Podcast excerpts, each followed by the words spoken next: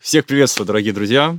Сегодня снова с вами подкаст «Разговоры про», выпуск седьмой, и говорим мы про видеоигры. Седьмой выпуск правильно я посчитал, ребят. Все верно, но не совсем про игры, а в целом про концепцию игр. Игры в нашем мире, игры окружают нас везде, и каждый в своем детстве, да и вообще по жизни, э, постоянно с ними сталкивается. И прежде чем Костя нам расскажет обо всем этом, надо для начала все-таки представиться. Костя Да. погнал, Ладно, погнал сразу. заново, да, все. Нет, нет, все отлично, поехали. да, Окей, поехали. Назвался Костей, говори фамилию. А, Милованов.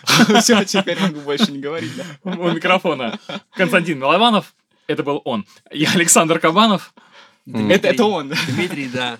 Дмитрий. это я, да. Дмитрий Бещеряков и Артем Максин. Когда ты говоришь, Саня, это он, все думают же вообще, что, делать. Я думаю, что все поняли.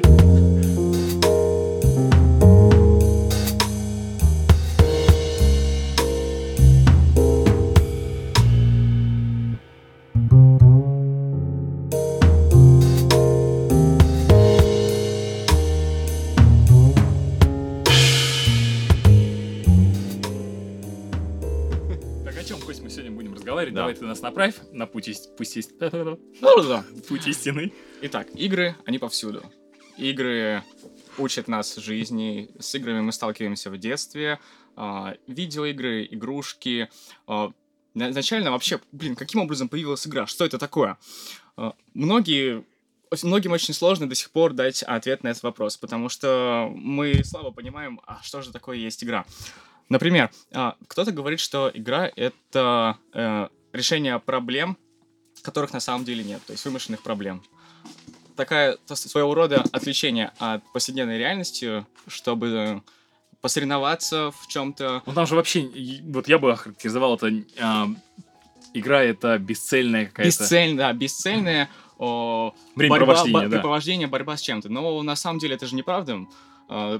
А, Под этот термин подходит и всё многое, что мы встречаем в нашей жизни. Бесцельное времяпровождение. И самое лучшее мне Что вообще есть цельное времяпрепровождение? Да. Что Ребята. на самом деле важно, что сейчас Каков начнется? смысл жизни? А, самое мое любимое по этому поводу понятие и определение игры. Игра — это проблема, решение проблемы в игровой форме.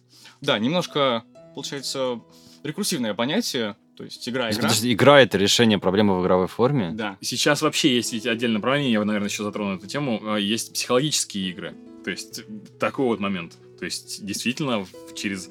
Я играл в одну из таких, и через Да, такую и- игру решается какая-то более глобальная проблема тебя конкретного в, ну, в твоей жизни. То есть мы сегодня вообще, ребята, в принципе, про игры говорим как таковые, да? В принципе, в принципе, про игры как таковые. Про игровую есть. форму Игровая форма обучения. Игры сейчас везде. Почему? Вот э, все сейчас говорят, вы будете учиться в игровой форме. То есть это что-то будет нравиться. А что? Что это означает? Для сотрудников на предприятии вводят геймификацию. Геймифик- А геймификация везде. Сбербанк, э, онлайн сейчас, всякие акции, всякие набери больше баллов. Сбербанк онлайн это не геймификация, это полное развод... разводило. Понимаешь, развод. просто. Когда Нет, ты ну, кровно заработанные свои бонусы можешь профукать за несколько секунд буквально. Вжух, у тебя ничего нет. Приложение Я спасибо. буквально позавчера купил в магазине Nesquik. э, с, ну, Nesquik шарики, вот эти вот, эти вот каки, которые с молоком потом пьешь. Тоже в тему, ребят. Там на, оболочке была, были Star Wars Звездные войны написано, там очередная серия в честь выхода. Звездных войн. И там на задней стороне написано: ты можешь выиграть крутой рюкзак от Звездных войн. Я переворачиваю коробку, он реально крутой. То есть он не выглядит какой-то детский, там, знаешь, там школьники, чтобы ходили, а он прям такой крутой с этим, с этим, э, господи, чуваком.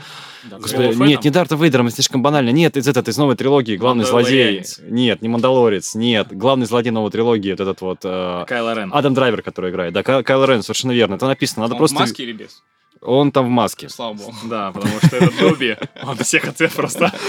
И там надо просто ввести как бы код, на, зайти на сайт Nestle, ввести код, э, который указан у тебя на, Внутри. внутри. да, и ты можешь получить э, рюкзак. Пишут, что там теория вероятности, что ты выиграешь, очень высока. Мы каждый день там разыгрываем сотни рюкзаков. Просто введите код.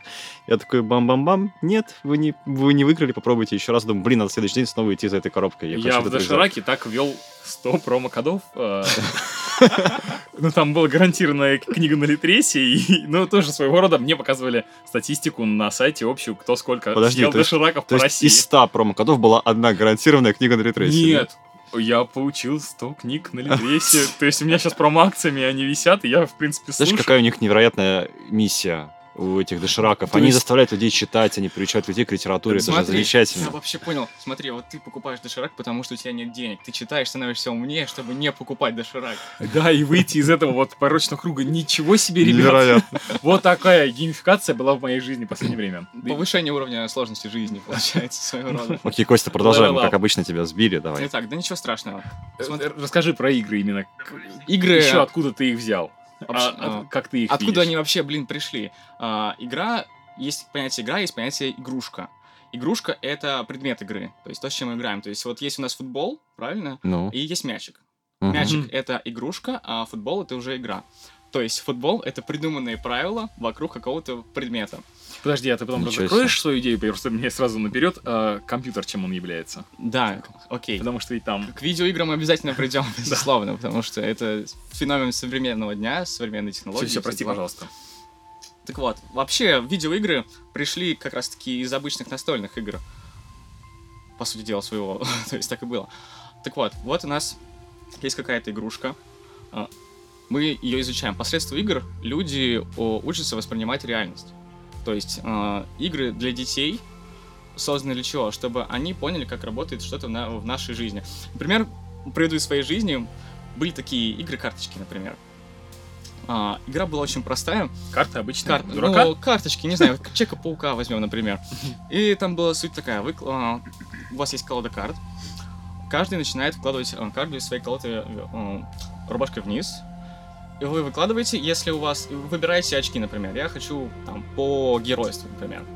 У меня три очка, если у него тоже три очка, вы выкладываете кар- карточки дальше. И вы выкладываете так до тех пор, а, пока у кого-то не кажется больше, и тот забирает эти карточки себе. Да, мы называли эту игру Ахламон.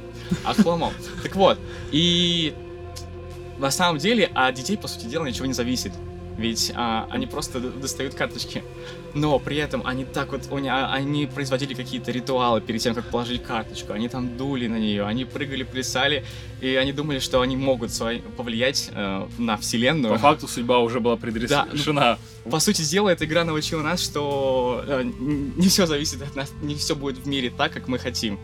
И это очень хороший урок, на самом деле. И вот та песня «Все зависит от нас самих» здесь не работает. Ну, ребят, что, футуристы, что ли? Ну, все зависит от нас, come on, все в нашей жизни. Есть обстоятельства, которые, конечно, мы не можем контролировать, но мы своим вектором, направлением своего Да. движения можем повлиять на нашу судьбу и В на нашу концов, жизнь, в конце длинные концов. рукава никто не отменял. Ну, чтобы там прятать какого-то туза, из Туза. Джокера. Да, кстати, я так- таким образом выиграл в эту игру постоянно. Меня потом хотели побить во дворе. Это уже отдельная история. Так вот, о, начнем с того, для чего вообще нужны игры? Что такое игра? Игра — это набор правил. Набор правил и объект игрушек, с которыми мы играем. При этом сам процесс игры рождается в, в игре, да? Блин, ну То это, это вот что-то типа того, у меня сейчас просто инсайт такой происходит. Вот в детстве мы а, играем в, в магазин. Допустим, а, Артем продает там куличи из глины и песка по 5 листочков, кленовых обязательно. Я, значит, иду эти кленовые листочки, канадские доллары, а, ему отдаю, он мне дает этот кулечек, который я есть точно не понимаю, но я играю в деньги по факту. И сейчас мы видим то же самое. То есть у меня есть э, денежки, листочки, ну или там в цифровом формате, и я за них, я играю в эту большую игру уже Да, на наша жизнь уровне. на самом деле есть одна гигантская игра, которую каждый воспринимает э, по-своему. Вставочка, Нас- подожди. Вся Наша наша жизнь. Все, подключайся. Игра. Да, ведь по сути в нашей жизни постоянно возникают проблемы, с которыми мы хотим их каким-то образом разрешить. И если подходить ко всему с игровой точки зрения, то от этого будет наслаждение. Вот я считаю, что в жизни самое важное найти такую сферу, такую работу э, при решении проблем, которые ты будешь получать именно удовольствие, которое ты получал когда-то от игр. Вот ты привел пример про кулички, куличи и Листочки. бумаг- листочки. Вот если мы возьмем, например, мальчиков и девочек в детстве, чем они занимаются? Они в игровой форме к жизни, в общем-то, они приучаются. при- в игровой форме верно. приучаются к жизни. Но Дочки больше матери. всего девушки любят именно игры, которые ближе к реальности. А именно, они играют в магазин, они играют в дочки Девушки. матери, они играют в переодевание. То есть этой аудитории интересны больше игры, которые каким-то образом э, отражаются в нашей повседневной жизни. Мальчики, наоборот, они представляют себя героями каких-то воображаемых вселенных, там, гоблинами, дьяволами, и зачастую им даже... Кем последним... ты представлял себе? Дьяволами. Ну, когда мне выпадала такая роль, когда я вытягивал короткую спичку, то да. А, так вот, и мальчикам Маленькие Люциферы. не, ва- не важна цель игры зачастую, то есть им не важно, что какой-то они навык приобретут. И, а, возможно, там цель игры заработать больше очков в этой игре, да, и парни будут в этом соревноваться. Им будет это интересно. Хотя девчонкам это будет, э, девушкам будет неинтересно, потому что из этого нет никакой пользы. И в этом главное наше отличие между женщинами и мальчиками. Давай, а давай. я тут не согласен, сейчас могу вообще тут очень сильно запанчить по этому поводу, что на самом деле то, что девочки играют в куклы в детстве, а мальчики играют в войнушку, это на самом деле социальная адаптация, потому что с детства детишкам маленьким говорят, смотри, что для девочек это платьице, для девочек это вот Здесь, это кстати, интересный момент. Вот на последнем обучении, на котором я был в Москве, а, рассказали про интересный момент, а, что а, была проведена статистика некоторая, когда занимается с детьми грудного возраста, ну там не грудного возраста, уже ближе к трем годам. Допустим, ребенка держат на руках, и у него есть выбор взять розовый мяч или синий. Мальчики начали выбирать все чаще розовые мячи. Да, и Они прям по рукам бьют, что И- ты делаешь, и прекрати. все родители такие, все, у меня в семье будущий гей. В общем, это обусловлено Это тем, что... просто розовый цвет на самом деле.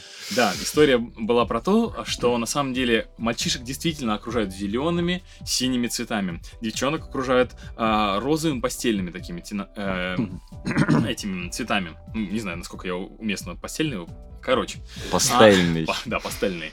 Так вот, ам, оказывается, у ребенка происходит перенасыщение одного цвета и недостаток другого. И ему этот цвет, а для него они все одинаковые. Этот цвет и хоть бы хрен. И ему э, розовые точно так же, как и зеленый, точно так же, как и синий, так же, как и коричневый, они для него все одинаковые, не имеет смысла. И он тянется к тому, которому ему больше интересно. Импонирует, да? Да, Мгм. то есть и тут не так важно. Вот, я хотел сделать небольшой бэкграунд в плане игр, что, наверное, так как я работаю с детьми, могу э, через эту призму посмотреть, что сначала там у... э, вот я как раз сейчас про читаю книгу, и там проходят эти этапы, что у ребенка есть несколько этапов э, игры. Первый, когда а, кубик, когда сам предмет, сам по себе предмет, неважно, что это, игру сам предмет, да даже в нем есть ни- никакого смысла, э, предмет может стать э, игрой. Сам предмет потрогать, вес, форма, все что угодно, а, глина, песок, твердые металлы какие-то, да все что угодно. А потом, получается, у предмета появляется значение. Он видит машина ездит по улице, а, берет кубик, и это уже не кубик, это автомобиль. То есть это будет автомобилем у меня. В этом плане а, даже проблема сейчас замечена, что у детей есть э, игрушки с определенным значением. То есть есть машина, и это машина. Она не может быть молотком. А, это кубик, значит, из него нужно строить... Ну, нет, не кубик, плохой пример. Ну, понятно. это робот, он должен ходить на ногах.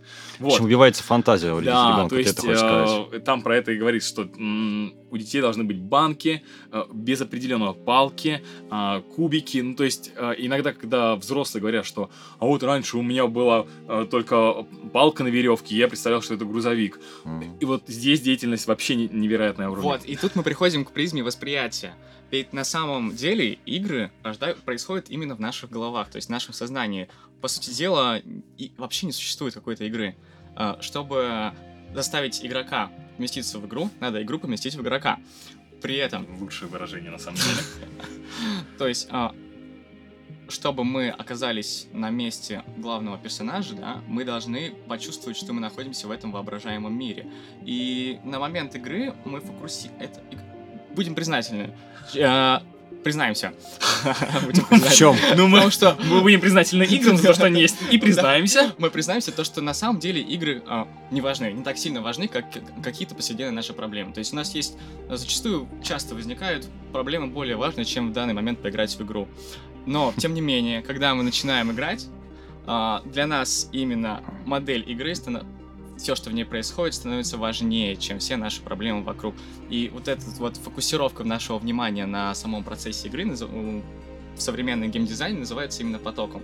потоком сознания. То есть поток Ну, фокусировки- оно еще можно а, переместить ее на книги и на просмотр фильма, когда ты полностью погружаешься в процесс и отождествляешь себя с героем, если тебя затронул этот момент. Я Да, это, да? это получается призма эмпатии, когда мы... Кошечки, кошечки, сколько у нас У сегодня? людей, людей на самом деле, особенно у детей, очень хорошо развиты отражающие нервы. Э, Зеркальные Зер- нейроны. Зеркальные нейроны, вот. Отражающие нервы. Ничего себе. Ну, это как световой меч, такой Мгм. отражающий. В общем, Слушай, можно зеркалом убить джедая, получается. Я уже не, ла- не славливаюсь, ребят. Продолжайте. Так вот. А, Я забыл, о чем вас. Про поток. А, про то, что... а, давайте э, покашляем. Давайте покашляем.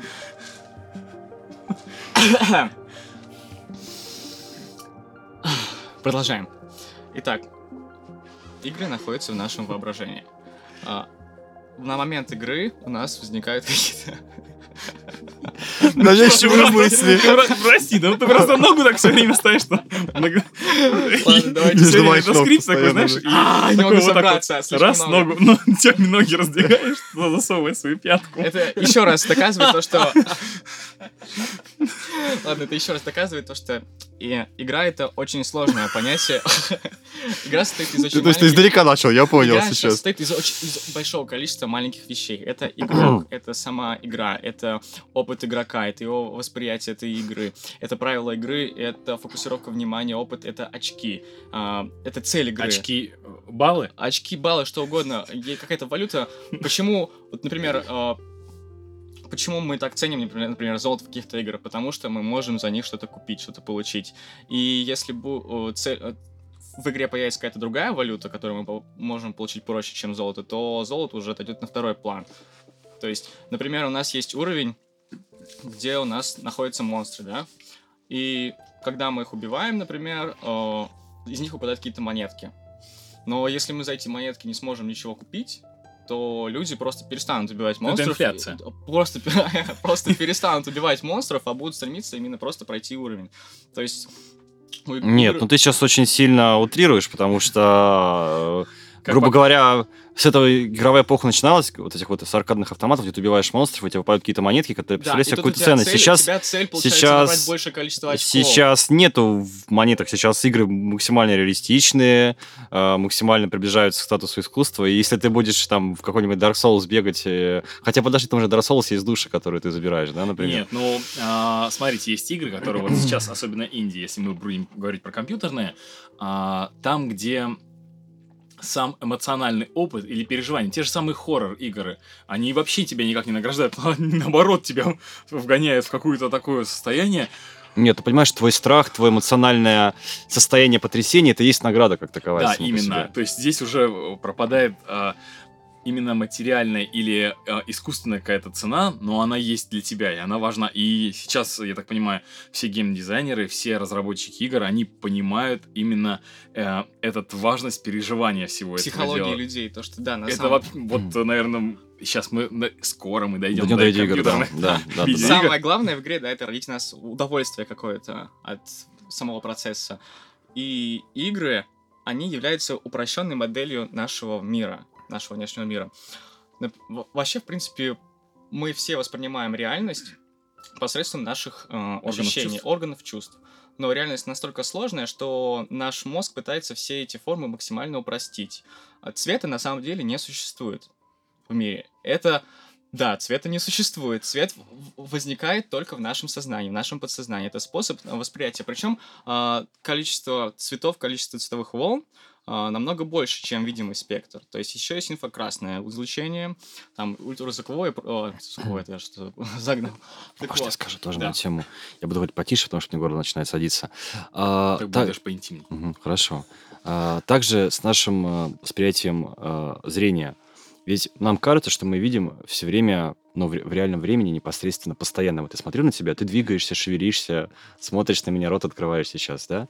И, и, и, все- и- и мне кажется, что это вот, вот прямо сейчас происходит в реальном времени, там, 120 FPS, грубо говоря, да? Но на самом деле наш, наш э, глаз И мозг вместе с ним. м, там в какие-то краткие мгновения, в какие-то краткие мгновения, секунды фотографирует. То есть у нас вот реакция, как знаешь, у э, кино... Пленки, не- типа. не- как Тактовая кино, кино- кинокамеры, которая вот, да, вот определенную частоту имеет. Но наш мозг дорисовывает, что мы как будто непременно видим это изображение в плавном виде. Да, это. да, но на самом деле оно при- при- ну, как, прерывается, то есть, на самом деле. О, Так же, как, так же, как мы, например, смотрим прямо, и мы сбоку от себя Периферийное видим периферийное, периферийное зрение. Но на самом деле мы видим меньше, чем нам кажется, потому что, опять же, с помощью глаза наш мозг дорисовывает а- остатки... э, Ну, там, сбоку. если мы будем вдаваться, там есть палочки и колбочки э, у строения глаза, там, типа, центре одни цветочувствительные, по бокам у нас там серые. Нет, не это Но всё понятно. равно, это когда понятно. Я не говорю, что мы не вообще не видим периферии. Я говорю, что какую-то часть Он гра- о- границы уже на- на- нашего зрения мы их дорисовываем самостоятельно. Ну да, но еще проще, когда мы просто видим, нам кажется, что мы все видим четко. Вот я сейчас смотрю на тебя, мне кажется, что я вижу комнату. Ну, может, у тебя просто хорошее зрение, Всё в этом вокруг. дело. Ну, у меня, например, человека в очках, например, или с хорошим зрением. Нам все равно кажется, что мы видим все четко. На самом деле ничего подобного, мы видим только маленькую-маленькую точку. Тому дальше подведем. сейчас. Даже наш мозг играет с нами, дорогие Даже друзья. на, наш мозг, это наш, у нас есть сознание и подсознание, и они друг с другом постоянно играют, это понятное дело. Да, если я буду говорить, смотри, скажи 10, ра- скажи 5 раз слово пост. Пост, пост, пост, пост, пост, мета, мета, мета, мета, мета. Что мы кладем в тостер? Хлеб. Постер. Слишком надо было быстрее отвечать, он отправил, ответил правильно хлеб, но зачастую люди говорят именно тост. Потому что я настроил твое подсознание, твой мозг на то, чтобы ты сказал слово пост. Ну, не прошел опыт, да? Хорошо, У нас но... оказался умный Дима, который знает, что который не говорил пост. который не говорил пост. Так вот, мы все воспринимаем реальность какой-то моделью, какой-то иллюзией. То есть цвет — это то, что рисует наш, наше сознание, рисует наш мозг восприятием, то есть все ма- он собирает по маленьким кусочкам, анализирует, проводит линии, формы, преобразует каким-то образом, и для него это очень сложно. Поэтому нам так нравятся игры. В играх модель уже дается нам готовая и в упрощенном виде. То есть, будь то комиксы, Это будь то если мы картинки. говорим про компьютерные игры. Если мы говорим э, да, про карточные игры, например, говорим про настольные игры, там есть правила, которые э, проще, чем в реальной жизни. Они, их ограниченное количество. Там есть изображения персонажей, которых нам... Ну, я просто откидываю, знаешь, Да. к чему туда, типа, а, где у кубика нет эм, явного а, понятия, и он может быть у тебя машиной, домом или гаражом для этой же машины. То есть, Да, это мы представляем именно у себя в голове. Да, а да. когда нам уже рисуют готовые простые формы, э, простые изгибы линий, нашему мозгу проще это воспринимать, чем реальность. И поэтому, то есть, он расслабляется, играя в игру. Это вот главная особенность игры, почему мы в основном получаем удовольствие даже от самой и почему не простецкой. такое стихийное э, понять э, и стихийное что? Э, Стихийное все. стихийное все имеет в нашем современном мире. Игры стихийное все. И, по сути дела, даже игрой можно назвать и повседневную работу. И, например, мужчина на заводе в течение 20 лет выполнял одно и то же рабо- действие. То есть он постоянно, он стоял на конвейере и постоянно выполнял какие-то 5-7 действий. Эту игру придумал Генри Форд. А, Генри Форд, да. Так вот. И он это выполнял, начал выполнять за 30 секунд. И когда его спросили, почему ты 20 лет работаешь на одной работе, и ты такой счастливый, такой радостный, он говорит, а у меня челлендж. Я хочу сделать это действие быстрее.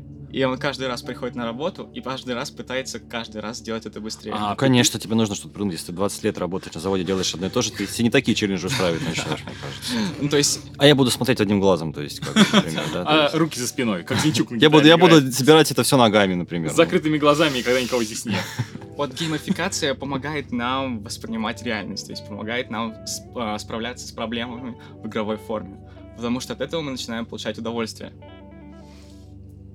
Вот такие Да, прекрасно. Э, Хочу, давайте я сейчас микрофон скажу э, насчет того, что я хотел бы, э, я вам рассказывал уже про эту историю, что как-то я хотел на студенческой весне приготовить э, необычный оригинальный жанр, когда сзади меня будет движется кам- двигаться камера вместе со мной в реальном действии, времени. А, у меня будут наушники, и модератор а, будет в реальном времени мне говорить действия, которые будут э, все ам, люди в зале мне будут говорить. То есть, или за донат за определенный, мне люди будут говорить действия, я буду совершать его, при этом люди все на экране будут видеть, как я это делать э, буду.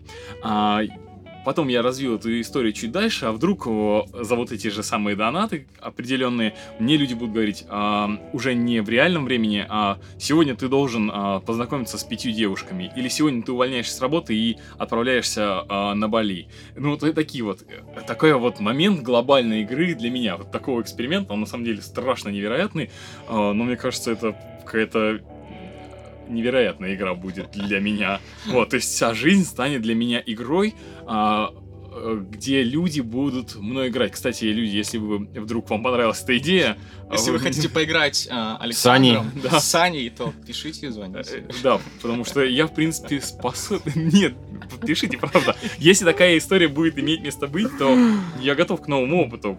Сейчас, особенно в период своей прокрастинации в современном мире. Ладно, все, вот такая, такой вот момент.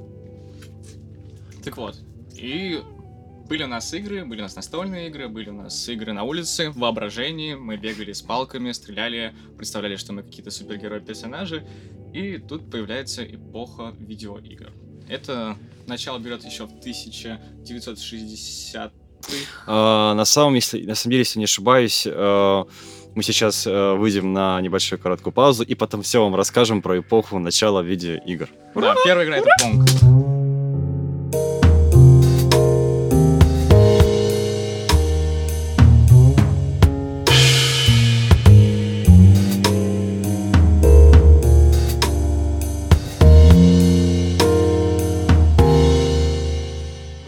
Господа, мы вернулись и... Да, мы начинаем? Да, да. И сейчас гуру игр Артем Максин нас а, погрузит во всю историю игровой индустрии именно а, видео. Видеоигр, да. Видеоигр. На самом деле, на заре развития первых компьютеров, когда они же обладали определенными вычислительными мощностями, занимали целые огромные помещения, но, по сути, у них еще не было даже экранов. И вся информация выводилась э, на... э, на... Перфокартах? Нет, не перфокарты, были специальные... Лампочка, а такие, знаете, как вот э, кассовый чек? э, Да, да, Я да. не могу сформировать правильно, но все, там все вычислительные вы- вычисления выходили на таких больших листах. Распечатывались. р- Отпечатывались все эти вычисления, да. И первые видеоигры, они еще, их нельзя было назвать видеоиграми, они были первые текстовые компьютерные игры. То есть э, текст, э, то есть компьютер обрабатывал информацию и в виде текста выводил тебе ее на бумаге. То есть таким образом э, изначально там играли в шахматы, например, или в крестики-норики. То есть ты вводил определенное значение, а компьютер думал и на листе бумаги э, показывал себе вот эти вот, ну, все эти вычисления. А еще ты Это стало- себя э, капитаном корабля космического. В общем, ты, э, у тебя много лампочек, гигантские табло, и ты принимаешь решение увеличить скорость, замедлить, э, повысить там давление. Мгм. И при этом тебе компьютер каждый раз выдает на какой то высоте, сколько бензина у тебя осталось и прочее. То- Это было нереально. То есть вся графика у тебя, по сути, в голове происходила, да. Блин, супер. А, была вот такая серия компьютеров PDP, они как раз работали именно таким образом. То есть ты что-то вводил какие-то данные, и они как бы на вот этих вот бумажных листах там с тобой в шахматы, например, играли. То есть, например, ты там сделал там Е2, Е4, например, и он там на 5 минут. Там, сейчас я тебе отвечу, Пошел дорогой друг. кофе. Да, ну, да, подожди, да, да, он да, там, да. может быть, потел и думал, так, Гарри Каспаров такой запрограммированный.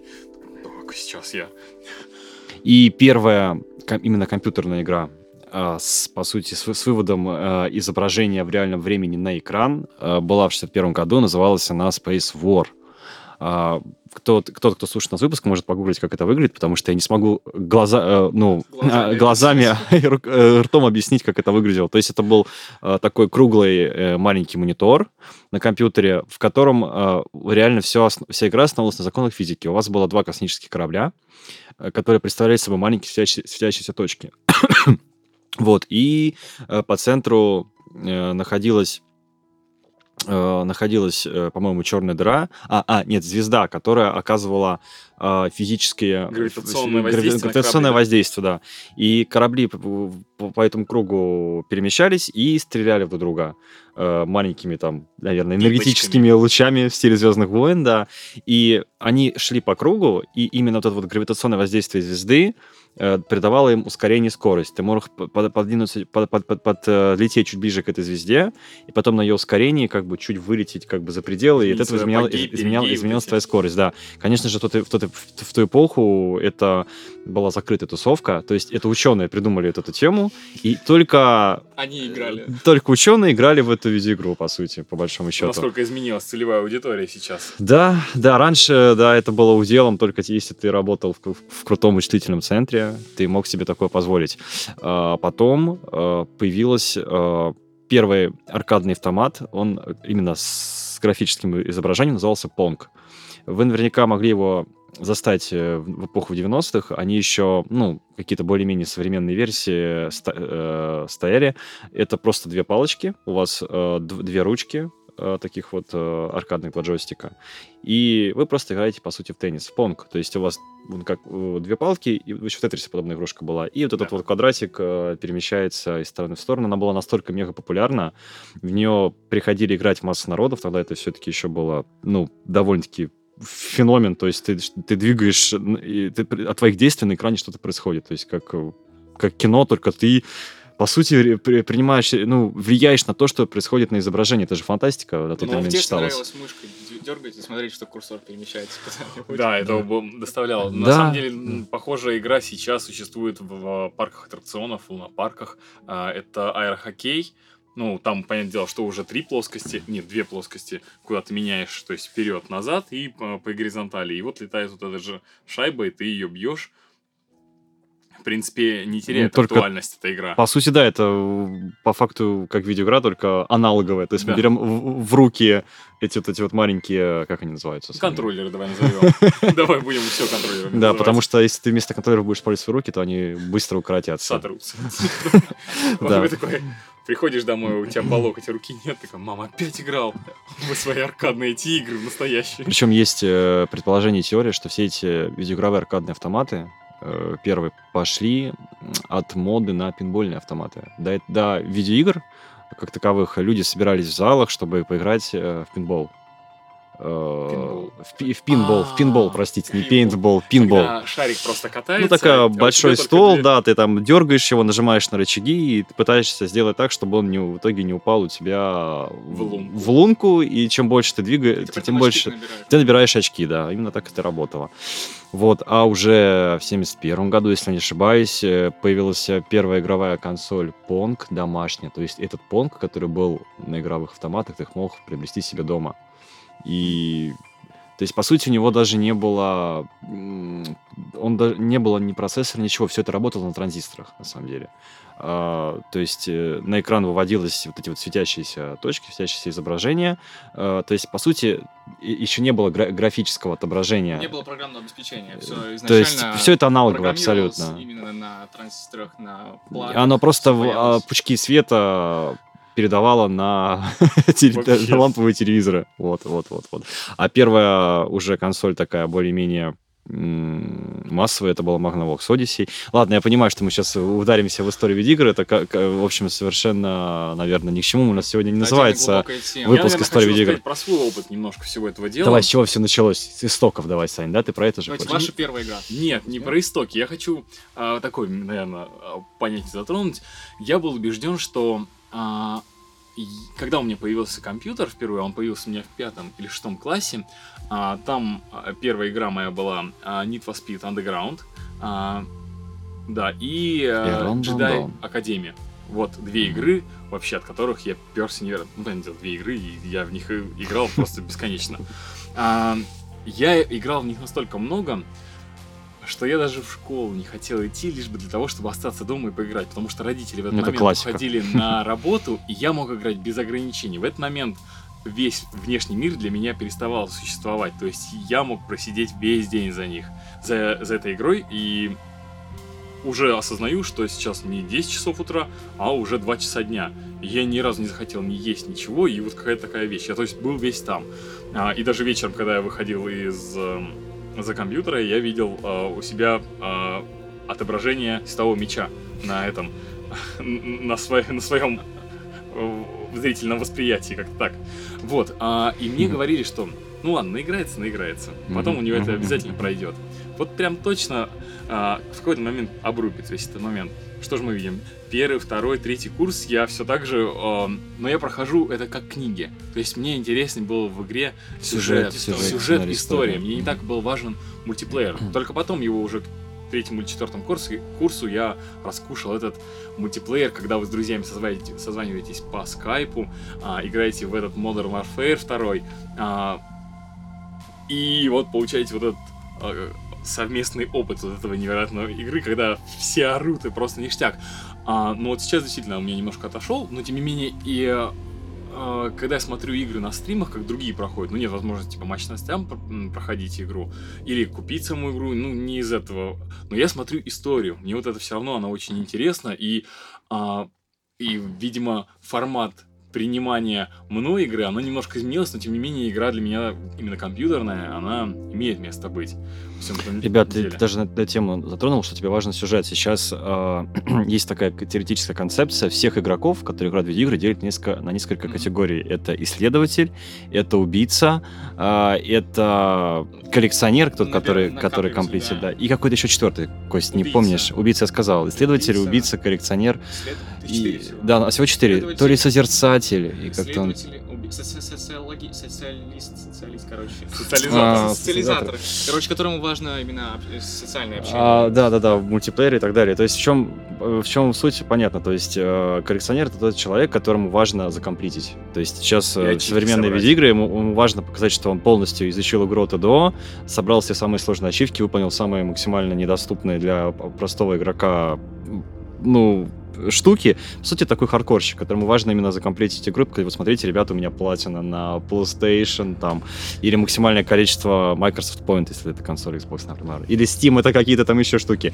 Вот. А, хищник, а, убийца. простите, убийца, это тот человек, а, которому важен именно экшен процесс и, например, когда он, он очень любит играть в мультиплеерные игры. Это тот самый чувак, который нагибает тебя в Call of Duty, и ты только выбежал из угла, а тебе уже там три хэшота от него прилетело. Ну, кстати, не обязательно к убийцам еще относят людей, которые хотят э, в свои, своими действиями повлиять на других игроков.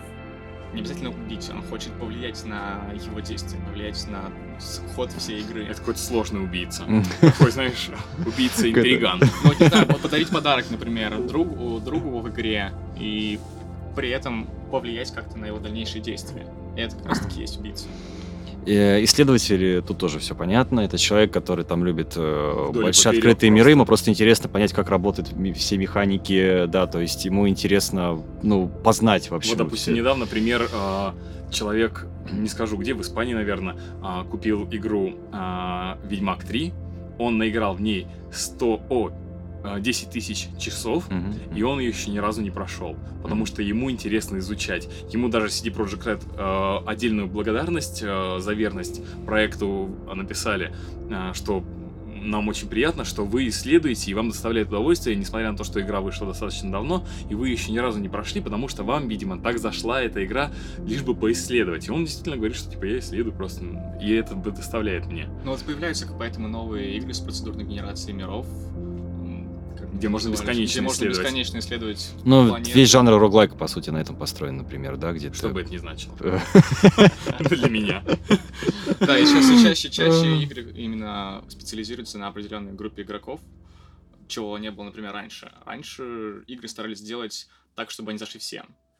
Нет, раньше видеоигры были, наоборот, для нердов, кости, для задротов, понимаешь, когда геймплей был на первом месте. Это сейчас, э, в последнее время, э, видеоигры становятся по-настоящему таким э, большим явлением, мейнстримом, Э, если, простите, можно, так, можно так выразиться, где многие, где э, видеоигры становятся настолько красивыми, привлекательными, в них э, рассказываются интересные истории, привлекаются серьезные сценаристы, что многие люди, которые раньше не имели никакой связи с видеоиграми, приходят в эту индустрию и становятся геймерами. Именно потому, что видеоигры чаще, чаще сравнивают с кино или с хорошей книгой. И люди, которые интересуют именно, именно вот это вот э, лор, сценарная часть, лор видео, видеоигры, они приходят. Поэтому, например, тот же этот Stranding, который сейчас э, говорит, говорит каждый ленивый, это вообще, например, уника, уникальное явление, которое э, с точки зрения разговоров о нем сломало все социальные барьеры. Э, потому что даже там какая-нибудь бабушка, смотрящая Первый канал, увидела Кадзиму там увидела Кадзиму, Кадзиму Урганта, и даже просто по каким-то каналам типа НТВ, э, типа Блин, Россия. Годзиллу Урганта. Это будет топ. Ты хоть вообще посмотреть во всяком уровне, да.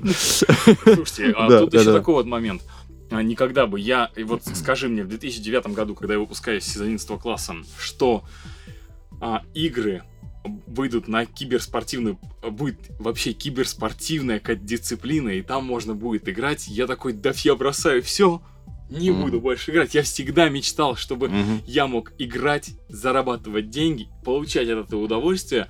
А, но тут, наверное, тоже стоит сразу ложку дегтя добавить во все это дело, что эм, Ургант, опять же, тоже ведь э, спрашивают у ребят, сколько они играют для того, чтобы поддерживать себя в форме на таком уровне. Мгм. Они по 8-9 часов играют. Да, для без них это как полноценная работа, да? да, то есть вот такой вот момент, и они уже говорят, что мы не получаем того удовольствия а, от э, вот этого а, игры, потому а, не, не тот первый опыт, который был. То есть сейчас для них это уже больше именно действительно в работа. течение многих лет ты играешь в одну и ту же игру. Ты знаешь еще от и до просто совершенствуешь бесконечно все возможные тактики для того, чтобы побеждать. Но это работа. Да, но тем не менее, Это само спорт. явление спорта вот этого, это же просто. И вышло это всего лишь из развлечения, из игры, для того, чтобы просто...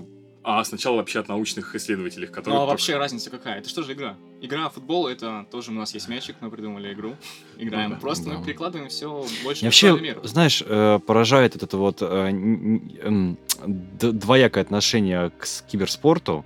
Ну какой же это спорт? Ребята сидят, щелкают мышками. А как же шахматы? Почему мы не называем его тогда, там, не знаю, какой-нибудь шахмат-спорт, какое-то дополнительное слово? То есть это считается спортом, есть многие интеллектуальные игры, которые м, относятся ну, к полноценному Да, у спорту. нас даже а, была отдельная лекция на теорию методики физической культуры и спорта в университете, что значит спорт.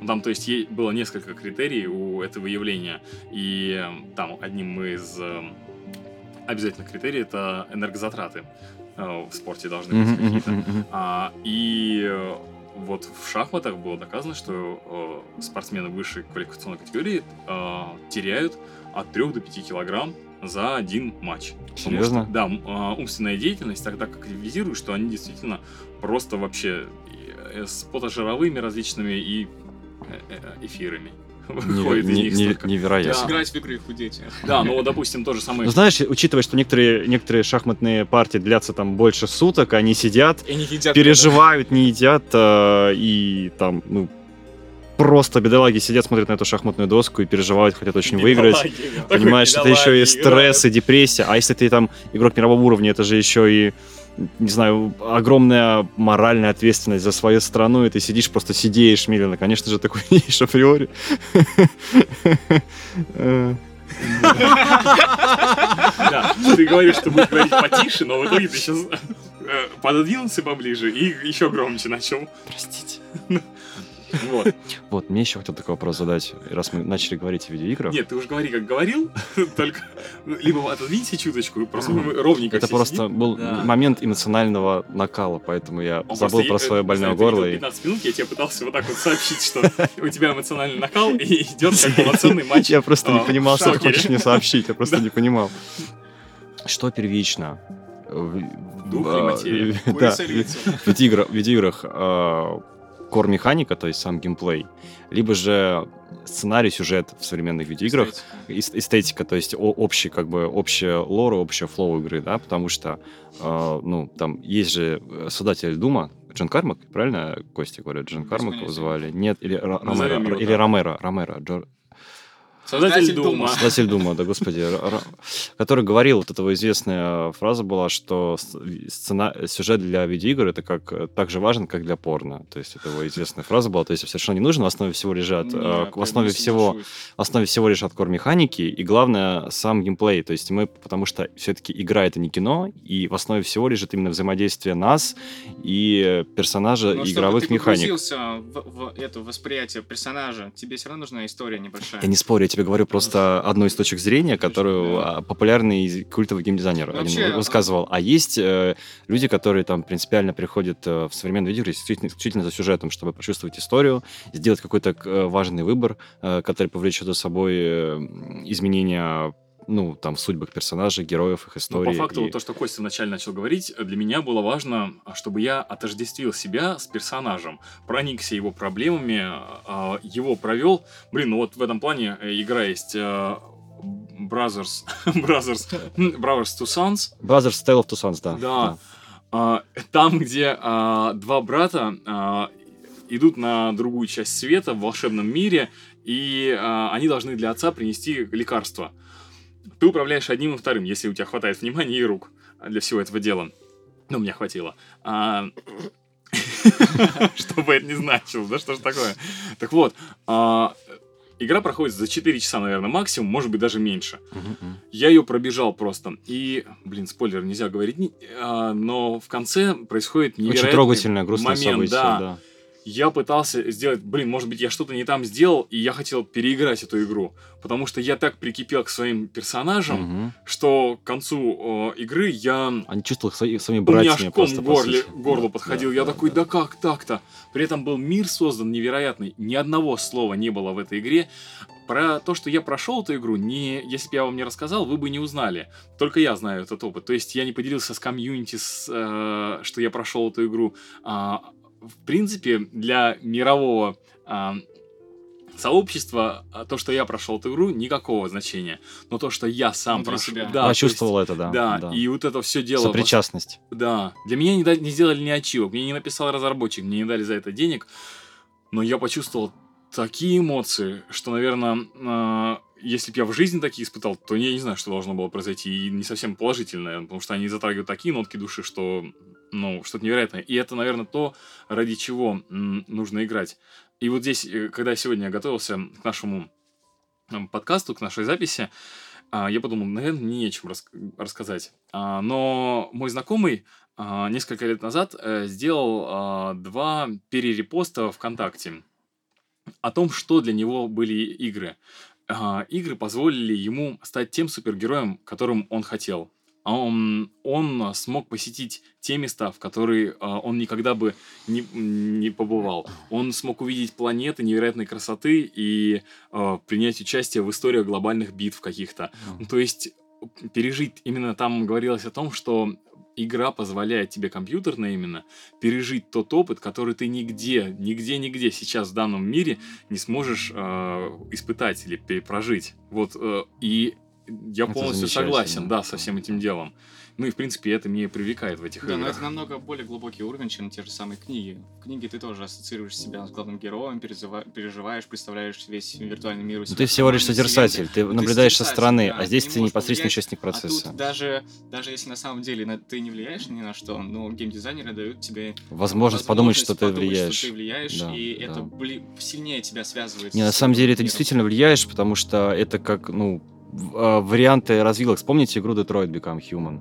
Если вы... э, ну, А, Кто бы нет, проходил? Нет, ну хватит. Но ты в любом случае Дмитрия Бейла посмотрел, Ну, который проходит ее, я уверен.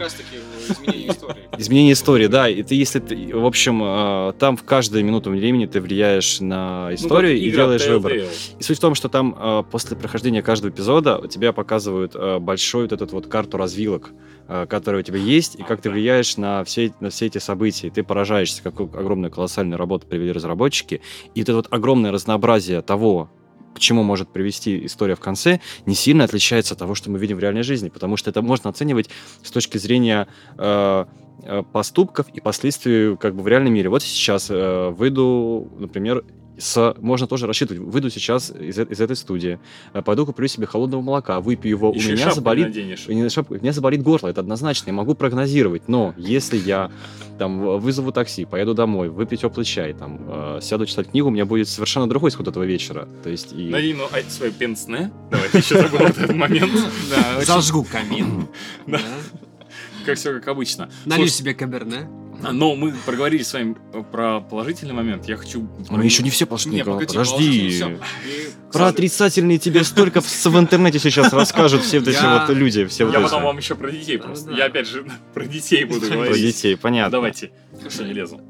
Кстати, блин, мы уже перебили эту тему насчет того, что ты м, влияешь на то, что развивается в жизни. Мы очень часто забываем то, что мы, а, вся, вся наша жизнь полностью зависит от наших поступков, наших решений. И как-то раз я играл в игрушку, называется Life is Strange. Это изумительно. Life is Strange, где ты мог совершать поступки, но при этом ты мог возвращаться назад и изменять что-то. Уже по, по итогу. Да, и после того, как я прошел полностью Возвращаться первую назад часть, во времени, ну, чтобы понять. во да, времени. да, да, да. прошел полностью, иногда я даже компьютер перезапускал, чтобы... Я иногда выключал экстренный веб. Ты тоже, Да, видеоиграл? Сохранения не было, я вы- выключал компьютер, лишь бы, пожалуйста, у меня не сохранилось. Вот это. представляете, что вот игра вот реально одни из самых ярких опытов в Ребят, не жизни. спойлерите, пожалуйста, некоторые. Мы не спойлерим, мы не спойлерим. Вот, Включая меня. Мы не спойлерим. я просто помню, выхожу на кухню, ставлю кружку, такой думаю, блин, я хотел другую кружку, надо вернуться назад. Постоянно начал так, я положил это сюда, значит, пришел через день, м, события, которые с- я с- произвел вчера, повлияло на сегодняшний день, повлияло на мои взаимоотношения с людьми, там, а вдруг я повлиял еще на, там, всемирную экономику и прочее. То есть ты настолько взрывает. законы видеоигр начинаешь э, э- экстраполировать на реальную жизнь. Потому что дум- начинаешь думать, что реальная жизнь работает примерно по тем же законам, которые есть в видеоиграх. В, жизнь а, именно с этой точки зрения. Ведь э, жизнь как раз-таки это многогранная игра, которую можно по-разному. А я бы хотел поделиться тем, как на меня повлиял мир Дикого Запада. Опять. На, а, на самом деле, там была главная суть в чем? Они исследовали людей, которые играли в эту игру. То есть все наши действия, события, каждое решение, разговор, они все записывали, все снимали, и на основе этого они создавали картину э, э, человека, человеческого сознания. То есть они полностью переносили его э, в виртуальный мир. И, по сути дела, в нашем мире происходит сейчас то же самое. Все наши действия, все наши клики на сайтах, все наши лайки в интернете и прочее, все наши Просмотры действия, они- рекламы или просмотры рекламы, предложений. они все описывают нас. То есть мы бы этого не сделали, если бы это не, это бы не были мы. То есть мы так, сло- так сложилась наша жизнь, мы вообще являемся как бы суммой всего, что в нас произошло. И во что бы мы ни играли, что бы мы ни делали, а, по нашим поступкам можно определить нас. То есть даже в маленьких играх. А чем больше, чем сложнее играть, тем глубже можно анализировать людей, анализировать человека. А вот тут интересный момент, наверное, как раз э, вот сейчас в тему того, что, возможно, не все игры а, дают какой-то глубокий бэкграунд, ну, какой-то э, свой Мне не должно, на проникнуться. самом деле. Да, это, наверное, потому что вот Костя вначале сказал о том, что э, мир для нас по всем, для всех по-разному. И это, наверное, прелесть этого мира, что, что все мы немножко разные. И, допустим, играя в гоночки, ты можешь получить такой опыт невероятный. Такой... Эмоциональный. Да, и вот. А я, допустим, буду играть. Ну, я на самом деле тоже буду получать. Ну, допустим, что я буду играть, и я такой, да, ну, какое-то, ну, ну, такое себе мероприятие. Или проходя ту же а, Brothers to Sons, а, Tale Sons. Sons, Мгм. а, кто-то скажет, ну, такая посредственная игра, я пробежал, и, э, ну, вот как-то так для меня она зашла. А такой, как я, скажу, что она перевернула просто мое отношение, там, к жизни и смерти, Ну, получается. это вообще можно представить ребята играют на улице, они находятся в каком-то виртуа- виртуальном пространстве. Им классно, у них палки, крепости и прочее. И тут ты просто приходишь рядом с ними, пытаешься с ними поиграть, и тебе что-то не нравится, ты не понимаешь, ты говоришь, да вы какой-то глупостью занимаетесь. А на самом деле просто ты не погрузился в этот мир. Да, вот тут, наверное, имеет место быть восприятию. Именно, потому что я вообще считаю, что искусство, но это не только мое мнение, там сейчас многие к этому приходят. Но сейчас В принципе. здесь, мнение, Хорошо, давай. хорошо, хорошо. Э, Но это на самом деле кэповская мысль, что вообще искусство нельзя э, разбить на какие-то четкие критерии, дать ему строгую оценку. Вот, этот, вот эта вот книжка на 8 из 10, этот, этот видеоигра на 9 из 10 и так далее. Это вообще на, на троечку вообще не трогайте, не подходите к этому. Потому что если мы говорим, э, нету, нету в иску- в искусстве как таковом нету с- сформулированных четких критериев. Если мы берем автомобиль, например, в автомобиле есть двигатель, в автомобиле есть, там, не знаю, ко- колеса, дви- э, движок, сцепление, везет. подвеска, он везет, да.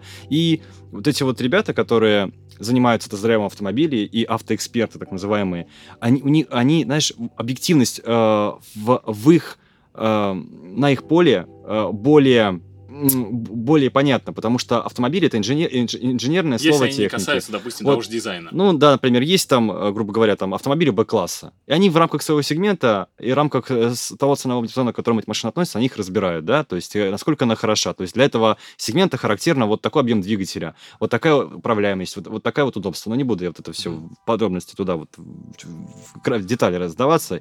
И автомобили, например, как любое там, и- и- и там инженерную технику или там архитектурное строение, там, его можно оценить с точки зрения этих критериев. Они созданы, да, э, например, насколько вот эта вот планировка дома безопасна, насколько она удобна.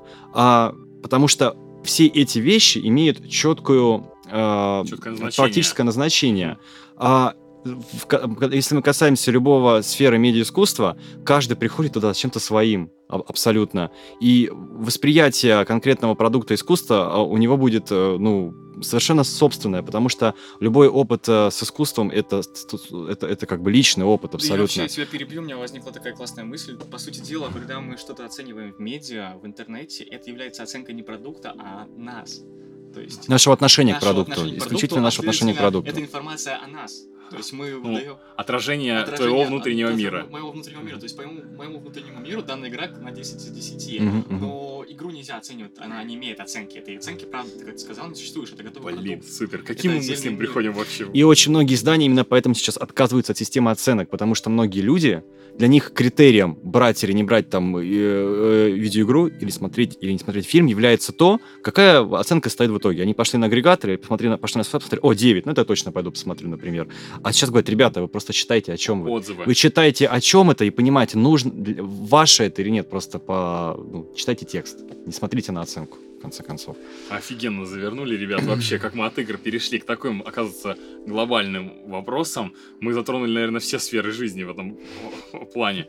А я хотел, сейчас, пока у нас, наверное, передышка такая небольшая получилась, э, поговорить про а, игры в современном мире и именно для детей. Мы-то с вами росли, мы видели, как это м, дело развивалось. То есть у нас были приставки сначала, которые назывались Дэнди, а, там Тамагочи то же самое, это был тоже игровой симулятор. Тетрис. Э, да. И дальше м, появляется компьютер, игры с каждым годом становятся сложнее, а, ну, точнее, интереснее, ну, не знаю, в общем, все более Раньше Сложными. было лучше. да. А, сейчас мы наблюдаем за тем, что все дети, они уже знакомы с играми с самых ранних лет, причем с играми, иногда минуя а, тот необходимый базовый а, навык играть в простые игры, типа кубиков, а, на лошадке скакать. Придумывать меры самому. Да, да, да. И у них, получается, в руках есть гаджет, а, где м, уже за него все решено. И а, гаджеты обладают ограниченными а, функциями, не знаю, а, свойствами, где только а, движение пальцев, мелкой моторики Мгм, мгм. А, Ну, необходимо. тоже, только тоже, тоже, руки. развитие, это реакция развивает неплохо. Своего рода, да. Но Мгм. там, если говорить про уровни периодизации развития навыков, когда это сенситивный период, ну, наиболее подходящий для ребенка, они должны чуть дальше Мгм, развиться. Но они должны реальность чувствовать именно. Да, немножечко в этом плане. И получается, дети знакомятся чуть раньше с этим миром, чем мы, допустим, знакомились. Ну вот сейчас. А, и вот мы как раз разговаривали с одной из мам, а она полностью исключила а, для ребенка до трех лет или до года, не, ска- не скажу, какой-то вот либо год, либо три года, она полностью исключила э, влияние гаджетов на ребенка. А, и я сначала... Ну, я не знаю, наверное, скорее всего, до трех, потому что год он только пописать на них может, мне кажется. То есть а, ребят, э, э, слушайте, до годовалого возраста, что он, мне я кажется, не воспринимает, что происходит на наблюдал экране, такой нет? момент, когда ребенок пытался на стекле автомобиля с помощью пальцев и движения увеличения, как на смартфоне, увеличить а, картинку за окном. То есть а, он уже настолько приспособился. к Офигеть. тому- да, то есть и это не единичный случай. Уже деформация пошла какая-то. Да, э, вот именно, за- что мир за окном это Жесть. виртуальный А мир. вообще это очень Жесть. страшно, потому что, по Жутко. сути дела, мы, вот, когда еще не было виртуальных игр, не было девайсов, мы реальность изучали своим путем, собственно. То есть мы все придумали у себя в голове, оценивали, глубоко погружались в эти проблемы. А сейчас людям просто уже дают готовую реальность э, в обложке, то есть у них тоже есть опыт, да, они тоже при- принимают из этого опыт, но этот опыт уже чей-то, кто-то им преподает его. И, по В готовом дела, виде. То есть э, опыт ухудшается, ведь человек, получается, есть сумма опыта, и тогда, если опыт будет э, проще, э, Не такой богатый. Не такой богатый, То же не самое такой сенсорный, то есть потрогать там какую-нибудь грязь во дворе с червяками, там, не знаю, и потом за- в лужу залезть. Ну, это свое... Понятное дело, Мгм. что родители, наверное, огорчатся от этого, м, некоторые. Хотя на самом деле вот этот именно а, а, про прицепный опыт, он чертовски богат. А, В каждой ладошке а, находятся такие рецепторы, которые не передаст ни один стик современной PlayStation, допустим. Безусловно, Да, безусловно. И эм, мы получаем такую информацию в свой мозг через эти конечности, через слух, зрение, запахи, эм, даже на язык эту грязь попробовать. Э, то есть эта информация куда более Мгм, богатая. Листов все Э, заработать. Сколько бы битов не было э, в той или да и иной игре. картография нашей нейросети получается намного богаче. Во-во-во-во. Ребят, ну мы сегодня сыпем, давайте. Нам просто подвезли э, грузовик умных слов. Картография сети. Господи. Вот, но это вот одна часть, а, и вот сейчас СМИ, как мне кажется, очень сильно давят на эти моменты. Э, Может быть, какой-то толике они правы, что ранее неокрепший ум, э, который не познакомился с реальностью, он знакомится с виртуальной реальностью. То есть вот это, но только я думаю, что сегмент очень маленьких э, детей, которые были изолированы от взрослых и жизни в, общ- в обществе в общем. Вот.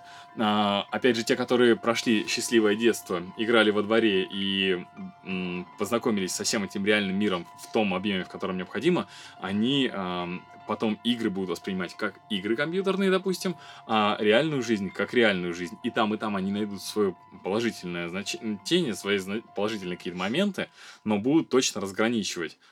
Ну, кстати, А не то, что у сказать нас, насчет, короче. насчет плюса. Плюса того, что э, они сразу погружаются вот именно в виртуальное пространство. Почему? Потому что для жизни это нужно. То есть у нас все сейчас в современном мире будет связано с виртуальным пространством. А, банковские счета, интернет, это все нужно обязательно знать. Все они так и так это познают, И понимаешь? если- но- Так вот, нет, так смотри. Тот, это просто тот самый период, когда маленький ребенок, для него все в первый раз, и у него все вызывает Да. яркие эмоции. И вот Первое первое, да. там первое, там, не знаю, язычком лужи попробовать на асфальте, понимаешь, ощутить. Это то, очень важно. Это, смотрите, как эволюция дальше. Сеч- а, раньше мы познавали все сами, аккуратно, и сейчас нас привели к виртуальному миру, который многим кажется странным, непонятным, кто его понял, кто на- кому-то он кажется, наоборот, очень классным и, и интересным. А теперь рождается целое поколение людей, которых уже все готово, они это исследуют, им они в это погружаются, и это хорошо. Они уже маленькие дети намного лучше справляются с девайсами, чем те же бабушки, дедушки. Причем это им реально в жизни потом пригодится и поможет. И в результате получится так, что только будет увеличиваться это влияние гаджетов, и дети будут больше э, взаимодействовать с виртуальным миром, нежели чем Да, но мне э, кажется, там просто пройдет а, достаточно большое количество времени, и уже за этим микрофоном точно не мы будем сидеть, когда а, это будет нормой, и наш мозг и тело перестроится под эти нужды. Мы А, вообще не за микрофоном будем сидеть, а будем просто думать, и будут транслироваться наши мысли сразу в стрим напрямую, в общем, в виде подкаста. И какой-то звуковой анализатор будет наши мысли преобразовывать в голос. Так вот, а, а сейчас я все больше и больше погружаюсь в педагогическую литературу о том, что а, наш животный мир никто не отменял, и то, что нам нужно познакомиться на таком уровне, чтобы потом перекидываться на более сложную. Но насчет того, что, да, там даже статья в 2004 го- году мы с мамой ехали из а, Омска, мне купили Juiced, а, игру гоночную, первую часть, и GTA San Andreas. Мгм. Вот. А также был журнал Был хороший набор на тот момент. это был лучший набор. Я первый в селе, кто привел, привез Сан Андреас, оригинал на дисках на двух. Ам, И э, в статье в одной в журнале, понятное дело, что я картинки смотрел там больше, но мама прочитала и мне потом перерассказала. Я умел читать, обещаю вам. Так вот, она рассказала о том, что а, сотрудник игромании ам, писал статью о том, что он с племянником решили поиграть в какую-то стратегию новую для племянника и для него. Он писал статью, но просто решил поиграть, э, типа мультиплеерную игру с ним. Они начинают играть, и он понимает через полчаса игры, что его племянник Делает его, да? в- он не делает его, но он операции, которые э, необходимы для него сделать 4 там э, стука по клавишам, он делает за 2, потому что он быстренько прочухал, как это короче и эргономичнее сделать. И он говорит, я понимаю, что я от него отстаю не в том плане, что я как-то стратегию выстраиваю, а просто в том плане, как взаимодействовать с этой игрой. Он ее так как у него не было никакого опыта до этого, он сейчас в нее жух, сразу вкинулся, вбросился, изучил ее быстренько, а у этого изда... о, редак... журналиста уже был какой-то опыт до этого, и он по нему уже нарабатывался. То Ну, есть... Это прям как сюжет фильма «Игра Эндера», где дети управляли всякими сложными э, тактическими действиями управления армией, потому что а, для них... У них восприятие, реакция более, Восприятие. более, более развита была остро, чем у... Ну, э, э, молодой мозг реаги- реагирует быстрее, быстрее принимает э, какие-то важные решения, очевидные, нужные, чем человек уже в более взрослом возрасте, да. Ну, Да. так называемый зашоренный взгляд. То есть уже ты идешь по одной прямой, потому что Да, у да. тебя Не так стратегически предыдущий мыслишь, да, да, Да. О, какую книгу и фильм ты вспомнил. Да. Я в армии впервые почитал игру, игру Эндера, она на меня произвела вообще, невероятное а, впечатление. я решил стать генералом в этот момент, да? появилась такая идея, смотрите, а, с каждым годом, когда человек взрослеет, для него а, опыт становится меньше за единицу времени. То есть, что как только ты рождаешь, например, как только не возьмем, пускай э, человек это сумма какая-то, сумма чисел. 2 плюс 2, 4, 2 плюс 3 плюс Опять ты нас упрощаешь. Так. Так вот, когда ты рождаешься... Нолик ты и раз- единичка. ты первый Я буду раз- семеркой. Ты первый раз видишь мир. Вот ты первый раз видишь мир, и для тебя вот это вот изображение, все, что происходит, это гигантское число. Гигантское, там 125. Все, что происходит с тобой... Ну, ну, ну, ну, давай. Почему Всё, 125? Это всё, стулом просто с метафорами все, что, все, что, а, произойдет с тобой, вот, происходит в детстве, Это будет очень сильно 48, влияет да? на твое следующее восприятие, то есть на твой Мгм. опыт, оно тебя формирует, то есть оно очень большой суммой влияет. И чем да- дальше мы живем, тем меньше, меньше сумма прибавляется к нам. Всё, я, я понял. К тебе сначала контекст, да, прибавлялось, понял. например, плюс 20 плюс 25, плюс 24, плюс 23, и там будучи, бу- будучи в 45 для тебя... Как это уровень будет уже- поднимать, э, у то есть тебя уже будет- тяжелее, Ты да. уже меньше будешь изменяться. Но Мгм. даже статистика была, что человек в 18 веке, а, или не в 18, к- к- газеты веке. появились, Мгм. газеты, он из газеты, а, о нет, в современном мире человек из газеты узнает больше информации, чем всю информацию, которую узнавал человек в 18 веке.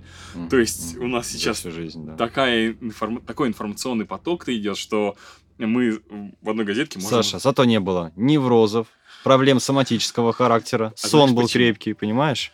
Потому что никто про них не знал.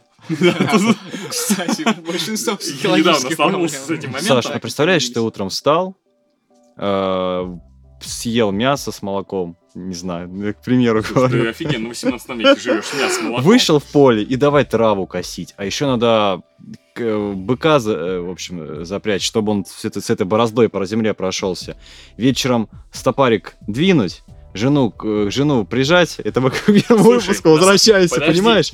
И ты понимаешь, что завтра и послезавтра будет то же самое снова и снова и Подожди, мне кажется, ты с реальностью путаешь. Сейчас снова. Что? ты, наверное, не был в Воронежской области. Я не говорю про сейчас. Что нет, что... Там коров уже нету, я понимаю. Блин, пока идея, пока не забыла. Смотрите, а, получается, люди раньше получали мало опыта от внешнего мира, потому что у них банально не было источников, и Информации, да. ничего не менялось.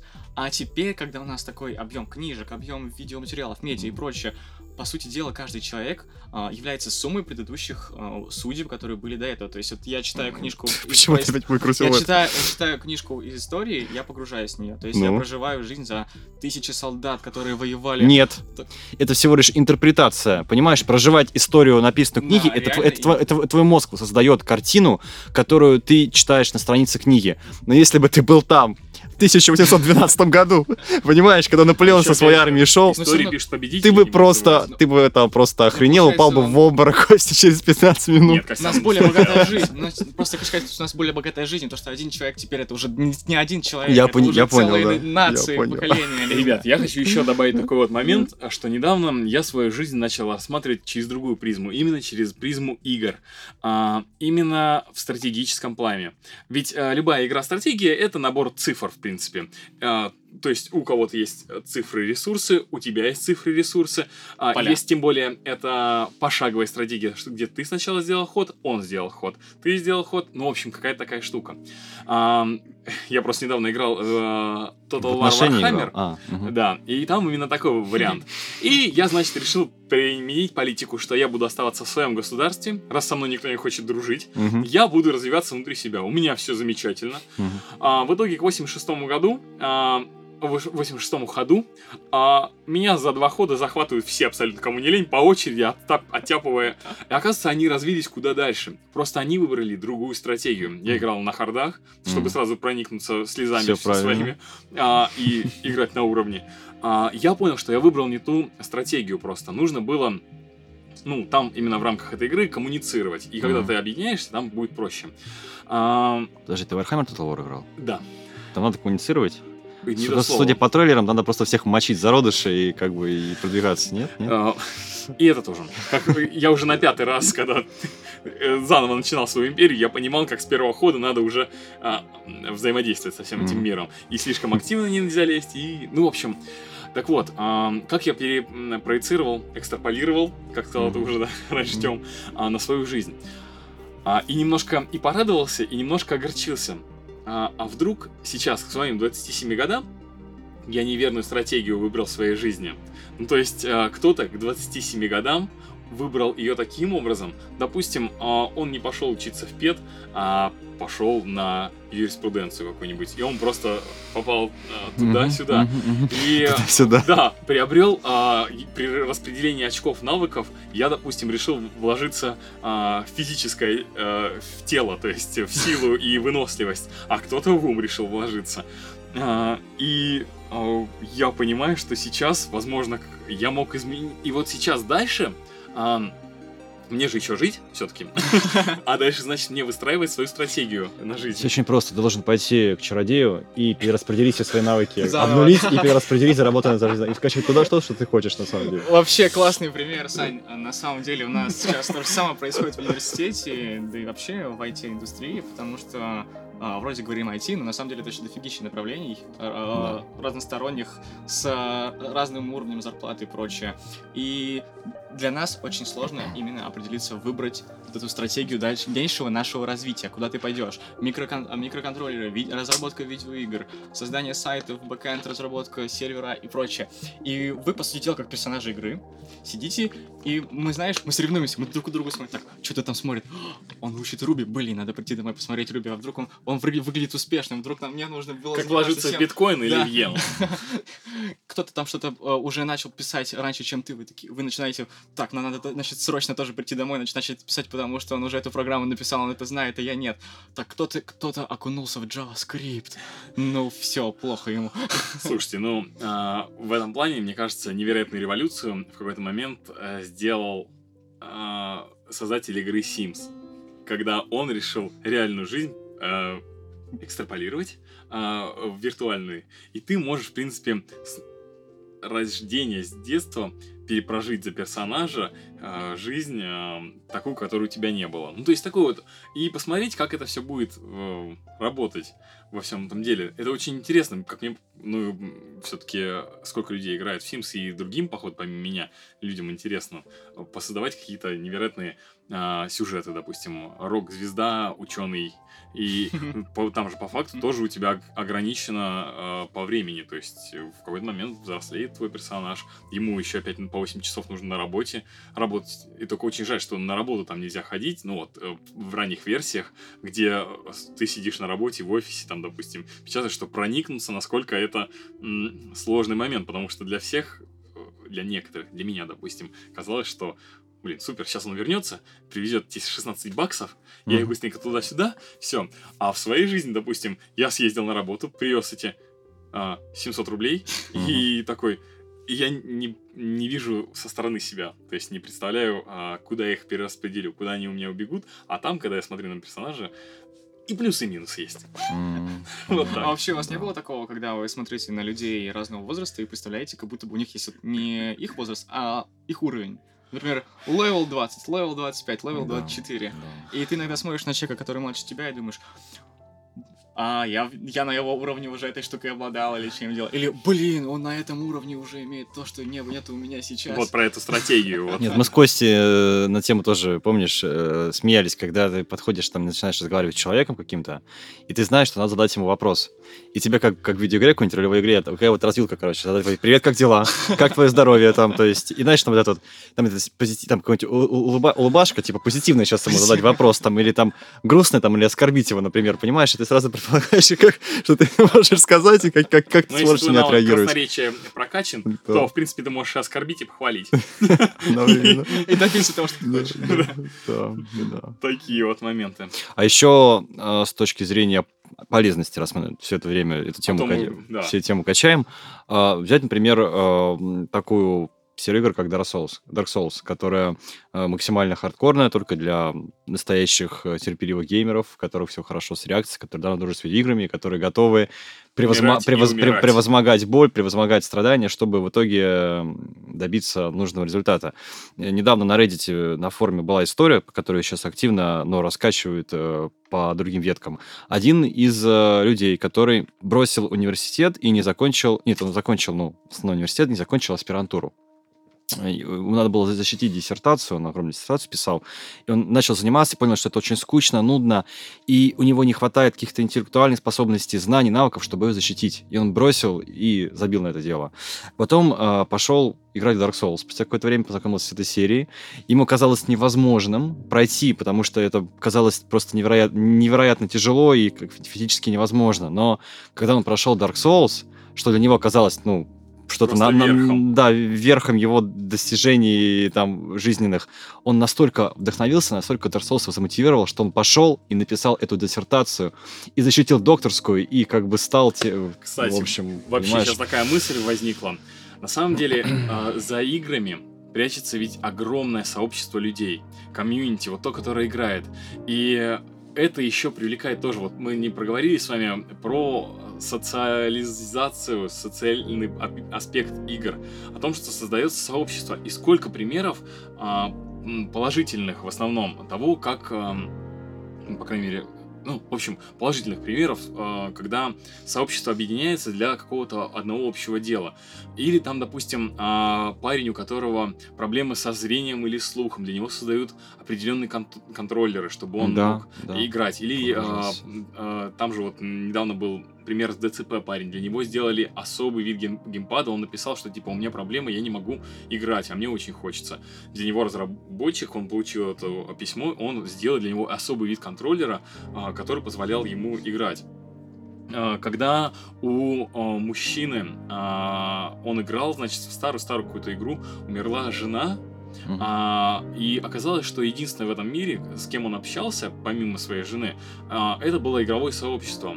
А, он написал об этой проблеме, потому что у него начали спрашивать, а, что случилось, где вы пропали, ну, какие дела. А, они, он написал, что вот такая вот история, и он сейчас в депрессии. А он уже, там дедушка 76 лет был, а, ну, он и есть, это недавно бу- буквально история произошла. А, сообщество купило ему билет на... ам, сходку вот этих э, комьюнити этой игры. И он приехал, и он там с ними пообщался. Потом он описал свой опыт, что это было великолепно, потому что он наконец-то смог разгрузиться и понять, что он не один в этом мире, что а, есть с кем пообщаться. И у таких примеров, на самом деле, огромное множество. Ну и в конце концов, даже непосредственно зайти в сессию поиграть, и пообщаться с кем-то а, без всяких мамкиных детей. Вся эта игровая социализация, ну, то есть э, э, общение через игры, оно, оно не менее настоящее, чем в реальном Да. мире происходит настоящая дружба. Тоже есть история, когда там один, э, они там в какой-то ММО, там ребята топили в, в общем клане, и потом один из, из ребят заболел раком. Они жили на разных точках вообще земного шара, и они все прилетели к нему и, и, подде- и поддерживали его до последнего. То есть, то есть эта вот связь может быть не менее настоящей, крепкой, искренней, чем наше соци- социальное взаимодействие в реальной жизни. У меня Причем есть реальная история, когда люди через, э, через онлайн-игры знакомились и женились. У меня вот Да. реально Есть. такой человек есть, да, Ну, да, это, это правда. множество, на самом деле, примеров. А, На самом деле, еще видеоигры помогают тебе лучше знать другого человека. А, Сейчас в современных, особенно IT-компаниях, очень любят проводить а, корпоративные вечеринки в стиле игры. Они берут, например, всем играют в пейнтбол. Таким образом, они могут оценить э, своих коллег то, как они поведут именно себя в такой ситуации. То есть во время игры мы узнаем даже больше о человеке, чем мы просто могли бы узнать о нем в повседневной жизни. Мы играем с вами в такую настольную игру Мальчикина, хопа, я узнал, что кто-то там жулик или кто-то плохой человек, который не любит никому помогать. Или э, Ну, в что- рамках игры. Да, в рамках игры. Не, но все равно какие-то а, грани чел- а, человека нам открываются, которые обычно у нас все время спрятаны. Да, такое часто производят на тимбилдинге. Вот я тоже был на а, форуме Молгород, который проходил под Воронежем. И для нас создавали а, игру о, без четких правил. Причем нам не говорили, нас делили на команды, и нам не говорили, если мы придем первыми, это хорошо, и ну можно ли делиться кодами, допустим, между собой. А, и я принял позицию того, что давайте-ка мы попробуем а, обособиться, потому что мы и так лидировали.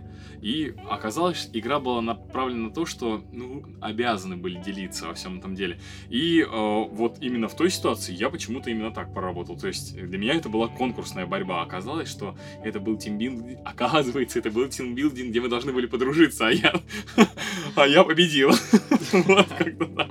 Ну, со своей командой. Ну, потом еще четыре раз победили. Ну, нет, но именно вот этот игровой аспект, где нет, допустим, правил, это очень интересный момент. И в жизни ведь так, именно такой момент Еще происходит. можно поговорить об интересном моменте с точки зрения видеоигр. Есть люди, которые, вот как мы, э, очень давно с детства знакомы с видеоиграми. Мы привыкли к правилам, законам жанра, э, условностям видеоигр, которые они создают. Ну, то есть мы знаем, например, что ну, там условно, вот есть объект, он подсвечен, если он подсвечивает, значит, надо к нему подойти, произвести какое-то взаимодействие именно с ним, потому что, ну, все вокруг говорит об этом, мы привыкли. А когда незнакомые люди... Ты про девушек, может быть, хочешь сейчас сказать, как играть с девушкой в компьютерную игру? Я не знаю, как я напарывался, так что... Просто недавно какой-то популярный журналист из-за рубежа провел социальное исследование. Он специально пытался за современные видеоигры посадить людей, и как они вообще реагировали. И вот эти вот игровые условности, которые для, них, для нас само, собой разумеющиеся, э, люди, далекие от индустрии, не воспринимали их. Я решил тоже со своей как бы девушкой такой же опыт провести. Она у нее, ну, она не очень любит, то есть все, что она любит, это Just Dance. Но тут это, не, это даже не сам игра, главное там потанцевать можно, там как бы по барабану, что там. Видеоигра, не надо. Нет, это видеоигра, конечно, нет, безусловно. Вот, и я включила Детройт, подумал, блин, почему? Она точно не будет играть какие-то хардкорные игры, и надо что-нибудь попроще. А, я, я слышал, что Детройт очень нравится девчонкам, потому что там все-таки больше про персонажей, так и кино и так далее. Ну, то есть там игровой, именно игровые механики отно- отходят на второй план. В первую очередь там а, именно история, и тебе все, что тебе нужно, это И пер- и Иногда, иногда ходить персонажем э, и в целом выбирать строки, стро- строки в диалогах, э, ну, взаимодействовать с персонажами. Вот, и она стала подмечать вещи логичные, которых я при первом прохождении никогда мне в голову не приходило. Например, не будет спойлером, это абстрактная ситуация. Этот Конор, э, детектив, э, приходит э, в дом э, расследовать э, убийство. Э, Убивают человека, он вместе со своим напарником-детективом э, туда, туда приезжает. Вот, и он там, пример, момент, он вы- выслеживает по... У него там инфракрасное зрение, ну, условно, и он видит вот эти вот отпечатки, они идут на, на чердак. И твоя задача, очевидно, как бы там игра там высвечивается, типа, вам надо забраться На чердак. на, на чердак, да, то есть. И она смотрит, стоит стул прямо рядом, ря- рядом со стеной. Она подходит к стулу, а взаимодействия с ним никакого не, не происходит. Она такая, ну, как бы логично, я сейчас подставляю стул, собираюсь наверх. Я говорю, Наташа, посмотри просто повнимательнее. Она стала ходить по всей этой комнате, зашла в соседнюю комнату, и там э, тоже, как бы, э, был объект, вот этот, который можно туда было принести, поставить и залезть. И она такая, а чего, типа, вот этот стул их не устраивает? Ну, то есть, почему я должна идти туда, э, как бы, когда вот он, он, он примерно такой же. То есть, в чем логика? И то есть, когда мы играем, мы не, за- не- мы не задумываемся о таких вещах с Ну точки не зрения... сделали, ну и Ну, ладно. вон А, там подошел. А то есть, а, игровые объекты уже. то есть, а человек, который просто для него, наверное, все-таки видеоигры это чуть больше магия, да, потому что она не понимает, как взаимодействовать. Ну, было бы логично сделать, сделать именно вот И так. как действительно в современной Понимаешь? во всей жизни. Да, так да. было бы. Или э, что касательно о том, как у человека настроение, может быть, и характер, можно по видеоиграм, правда, судить. Вот ты начинал Джорни э, играть, Са- Да, Саша, не да. так давно. Ты дос- дошел до момента, когда к тебе э, присоединяется какой-то случайный персонаж, который с тобой взаимодействует. Ну, такая вот, ну, такая, такой же, Нет, как ты, нет, фигурка. Ты нет, находишься в прости, пустыне, пожалуйста. не дошел до Не этого. дошел. Ну, я умирал, на самом деле, в горах. И... Подожди, ты в итоге... Ты совсем чуть, получается. Да. Ты там... А, а, нет, не Я других не персонажей знаю, у тебя как не я, было. походу, в ту сохранялку, может быть, играл. А, Кстати, не сначала, возможно, Просто начал. сохранялку. Дайте Он я играл в горах, да, просто игра не начинал с Сейчас я саундтрек. про Джорни хочу немножко Хорошо, сказать историю. хорошо, вот сейчас хорошо. мы к ней вернемся, как Да, ты. да. Э, Там, получается, а, я недавно на одном из каналов на Ютубе увидел историю э, создания этой игры. Там игра, в общем, ты путешествуешь э, с каким-то существом, которое умеет летать, собирая небольшие э, обрывки там э, пледиков каких-то. Вот. В конце игры ты поднимаешься на гору. А, и когда тестировщик проходил, он поднимается на гору, и игра забаговала, потому что персонаж застрял. Мгм. И а, тестировщик подходит, а, чтобы исправить этот баг, и видит, что тестировщик ревет. Он, он думал, что это концовка игры, и он не достигает своей цели. И он М. просто так вжился в этого персонажа, в этой медитативной игре, что он просто не верит в это. А, В Мгм. итоге тестировщик исправил, показал ему концовку, но они сделали именно такой вариант, где э, А, блин, я сейчас заспойлерил. Ну, в общем, там, Где можно башкой застрять в облаке? В облаках? Там, нет, там главный персонаж, он идет, и он от усталости, бессилия, Падает и больше не на поднимается, колени, да? и всё, и мгм. оно там, их хорошо и до конца Класс, Кстати, Да, со да, о да. багах можно немножко... Так вот, насчет той же самой Джорни. То есть, опять же, говоря про эту удивительную игру, а, разработчик смотрел, как а, э, ча- часто замечал, что в мультиплеерных проектах а, люди очень часто сначала сталкиваются с негативом, когда и мамку твою, там, и все на свете, понимаешь, вот этих вот, когда люди, ну, играют вместе, там, шутеры, какие-то стратегии, очень много негатива. А в Journey э, создатель хотел, чтобы игроки в некоторых моментах встречались и помогали друг другу.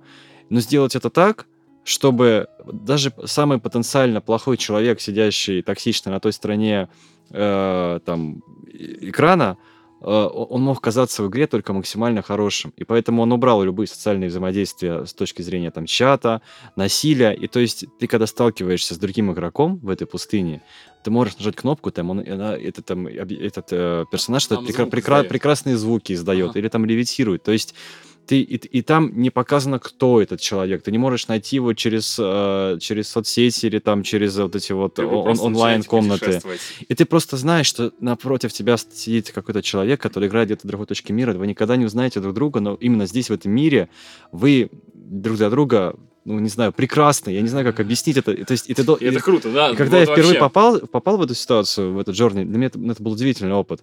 игры появляются в виртуальном мире, когда мы ассоциируем себя с персонажами и вживаемся в их роль, и это очень часто распространено в ММО и РПГ, всяких игрушках, где ты создаешь своего собственного персонажа, прокачиваешься, и в них очень часто, во многих э, серверных, серверных таких вот вымышленных играх, запрещено общаться о реальном мире, в принципе. То есть э, есть игры, где основаны на какой-то игре, где каждый персонаж э, должен, если он в чате говорит, то должен говорить именно точно так же, как бы сказал его э, главный персонаж, главный герой. И они там внутри... Отыгрывает ролевые. Да, отыгрывают ролевые игры внутри игр. А, а это очень, очень классно, очень прикольно, когда ты, например, можешь быть полицейским и РП-серверы в Э, э, GTA. да, да. Да таких примеров очень много. Взять, а, взять даже не специально так направленных игр, а, например, ну, взять MMORPG, а, ты там можешь, например, пожениться на, како- на какой-то прекрасной принцессе, но на самом деле это мужик на другом конце Вот, планеты. да, Это- очевидно. Я да. просто Ты любишь смотрел играть за принцесс, да? четырехчасовой стрим, но я не все четыре часа просмотрел, но смотрел первые 15 минут. Я ждал экшена какого-то. А, человек в GTA играл за копа. Вот на таком сервере, где есть специальные функции, где ты можешь останавливать человека, задерживать его, спрашивать его документы. И на этом сервере ты обязан а, отыгрывать свою роль. Если ты не отыгрываешь... Тебя выкидывают просто. Да, да, да, наверное. именно. И я просто удиви- удивлен был в игре, где поощрялось, ну или не возбранялось э, делать безбашенные поступки, вот такое происходит. То есть едет таксист, за ним едет мой э, товарищ, за которым я наб- наблюдаю, он мигает. Э, Вот Подвозит. да, он останавливает, вы паркуетесь. Класс. Вот, он подходит, спрашивает ее документы, этот дает ему документы. То есть, Офигеть. да, он идет в свою машину, садится и пробивает его по базе данных. Были ли у него приводы уже в этот? И это казалось просто невероятно. Офигенный конструкт. Причем да. они общаются именно на таком языке, на каком бы общалась. Он такой а, и общаются между собой полицейские тоже а, по определенным кодам. То есть у меня случай 6317, а, пробейте, пожалуйста, а, по базе. Так не было, а у нас 2314, все, уйдет мгм, требует мгм. подкрепления. И это просто какая-то... Ребята, вы теперь представьте, по сути, вот этот вот игрок отыгрывал а, роль NPC, который должен был Да, да, да. э, какие-то условные роли выполнять. А теперь представьте, представьте игру, к- аналог GTA, где каждый игрок должен отыгрывать роль, э, Да. которая там должна происходить. Один таксист, другой продавец в и магазине, есть, так и- третий это. Пр- пр- представили? Мгм. Добро пожаловать в реальный мир. Причем э, в нашем реальном мире есть очень много мини-игр. Причем у нас игра, о, наша жизнь это вообще очень крутая игра с невероятной графикой и с такими возможностями. Но знаете что? Е- Есть одна, одно различие нашего мира а, от виртуального, самое, наверное, самое важное, самое классное. Правила в играх, они понятны. То есть они прописаны, они идеально. Интересно, хрен но знает, да, правила что, реальной, реального, реального мира мы тратим очень много энергии, чтобы понять правила вообще, что мы делаем, и мы никогда не уверены, правильно ли мы вообще играем. Нельзя сохраниться только одна попытка. Где сценарий вообще? Сам придумываешь как бы. У нас И- песочница. и Это песочница, которая сам придумывает Не, при себе этом каждый сюжеты. свою игру. У каждого свой геймплей. Один воспринимает его как Марио Карт, другой воспринимает его как Зельда. То есть это совсем, совсем А по-другому. как шахматы выверенно делает каждый шаг. Шахматы даже иммерсив- наверное. Так вот, и вы когда-нибудь ходили за собой, когда вы берете какую-то проблему в жизни, обращаете в игру. Ну или просто И вот ты идешь себе стороны. скучно, Мгм, ты идешь, ты идешь такой по ступенькам, и тут ты представляешь, что там монетки, если ты будешь через две ступеньки перепрыгивать, то ты будешь их собирать. О, это... Или- это- Или когда ты едешь, не знаю, за рулем автомобиля. Ладно, не автомобиля. Если а вы автобуса. увидите сейчас людей э, после нашего выпуска, которые скачут через несколько ступенек, это мы, ребята. Вот играем э, в Марио Карт. В Марио... Неважно. Brothers Tales to Sons. Или ты идешь а, по улице, там, например, какие-то коробки, ты должен через них перепрыгнуть. Ну вот в детстве, когда ты прыгаешь по а, плитам вот этих советских полов э, в старой библиотеке, когда н- вымощены, там одни розовым, другим красным, о, од- одни белым цветом, и ты, короче, должен прыгать по ним обязательно так, чтобы, Ну, чтобы перепрыгивать или попасть, да. То есть что-то типа, о, как Или нас когда понесло. ты дорогу переходишь, зеленый светофор, все хорошо, красный, все, лава тебя убивает, ты сгораешь, умираешь. Нет, ты должен увернуться от машин. Ну, Там такой начинается Rain. Не, на самом деле, э, тебя должна сбить машина, ты должен покриться, тебе должно остаться еще 5% хп, понимаешь? Ты должен еще... А когда тебя, короче, сбивает машина, ты оказываешься в реанимации, ты играешь с аппаратом жизненного обеспечения. Да ладно, ну все. Ну все. Вот на эту тему тоже, ребят, вот тоже пример.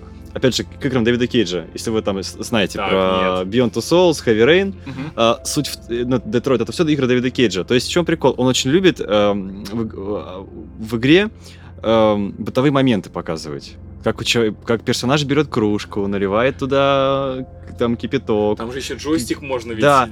И ты там крутишь водой, там ты что-то берешь поднос, там, там ты начинаешь тихо этот поднос нести, чтобы не ронить, но я там утрирую словно. И он какие-то максимально простые бытовые вещи, которые мы делаем в реальной жизни, они так замороченно сделаны в управлении в этой игре, с, с этой кружкой, там что-то написать, поднять телефон, позвонить, то есть какие-то там невероятные действия происходят, там Там ломать руки джойстик делать. шипнуть в И ты потом встаешь, бросаешь геймпад, идешь на кухню, заваривать чай, говоришь, господи, как это легко в реальной жизни, типа, Дэвид Кейдж, зачем? Зачем, Дэвид? Так здорово, что я не персонаж этой игры, которому приходится так хоп, уронил. Опять надо сначала весь этот процесс делать. Да, да, да, да. да. В общем, э, друзья, Нам кажется, что игры а, неотвратимо сейчас связаны с нашей жизнью, и это чертовски прекрасно, как по мне. А вы меня поддержите? И мы тебя поддерживаем. Играйте, и игры вас. Будьте игривы. игры. И Вся наша. жизнь. Игра. Не проиграйте. Главное не победить.